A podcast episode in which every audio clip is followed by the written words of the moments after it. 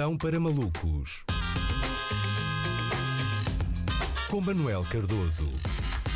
Ora viva Luís, só dizer que uh, o Pampalucos começar às 18h41 é uma homenagem precisamente à, à idade que fazes e alerta, alerta, apagão na internet também aconteceu, se calhar foi por isso que, que eu não consegui ver no Facebook fazia anos hoje. Uh, houve um apagão na internet durante cerca de uma hora, parte da internet esteve em blackout hoje, no muito Pornhub grave. estava tudo fixe. A funcionar bem, tudo, tudo, tudo correu bem. Uh, mas muito grave, muito grave. Há 15 anos eu passava 50 minutos do meu dia na internet, hoje fico em pânico se a internet fica indisponível durante 50 minutos do meu dia, não é? Mudou muito. Parece que uma empresa uh, de nuvem, não é? Que assegura o funcionamento de vários sites, teve problemas e toda a gente entrou em pânico, confirmando que sim, uh, somos servos de servidores. Entretanto, já está tudo resolvido, mas muitos sites estiveram em baixo durante algum tempo. O Pinterest, por exemplo, esteve em baixo, nem quero imaginar o sofrimento das pessoas que tiveram várias horas sem conseguir reunir inspiração para o quarto do bebê, não é? Em princípio, houve um boom na procura por decoradores de interiores, mesmo daqueles que são profissionais uh, e tudo.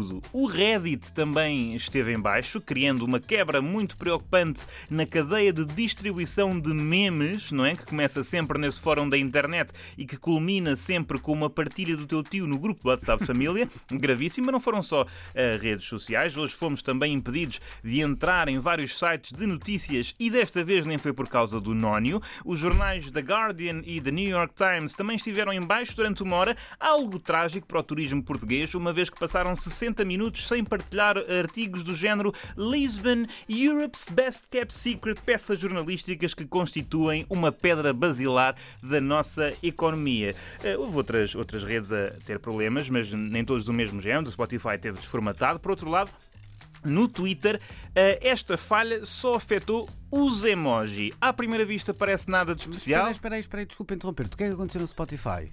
Parece que ficou meio desformatado. Estava, exatamente, estavam sem fotografias e os tops estavam todos alterados. Também te aconteceu. Estava, estava, não estava, não, estava a conferir o Pornhub com o Spotify. Exatamente. É o meu sim, Pornhub. Também tem eh, boas playlists é e, isso, e é tal.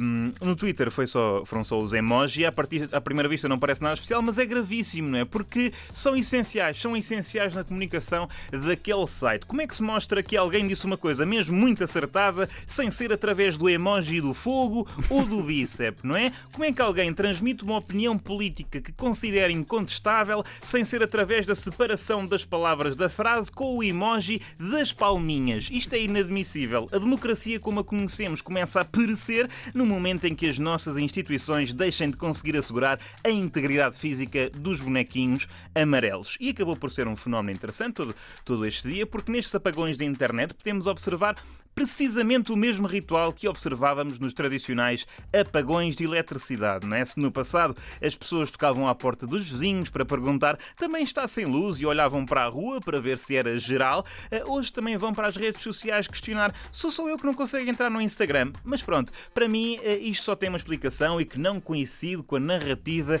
oficial. Como sabemos, e isto é claro para muita gente, a vacina injeta um microchip que propaga sinal 5G. Ora, a cada dia que passa, mais pessoas estão vacinadas. Obviamente que com tantos milhões de routers ligados, o quadro foi abaixo, não é? Essa é a explicação óbvia. O Bill Gates chamou logo o Piquet. Por outro lado, tudo isto acontece na semana em que as potências do mundo ocidental, o G7, acordaram uma taxa mínima de 15% de IRC para impedir as multinacionais, entre, as quais as gigantes tecnológicas, de fugirem aos impostos. Se eu fosse Ana Gomes, diria estranho, muito estranho. Mas como não sou, uh, não digo. Digo só que não é lá muito boa ideia termos toda a nossa vida, arquivo, uh, ferramentas de trabalho, fontes de informação, entretenimento e segurança depositados em duas ou três empresas que concentram todo o poder e que não são suficientemente escrutinadas. Mas eu também não posso vir para aqui falar muito porque escrevi esta rubrica no Google Docs, não é? É como querer sol na eira e cloud no, no Nabal, não é? Estava difícil de sair o Nabal.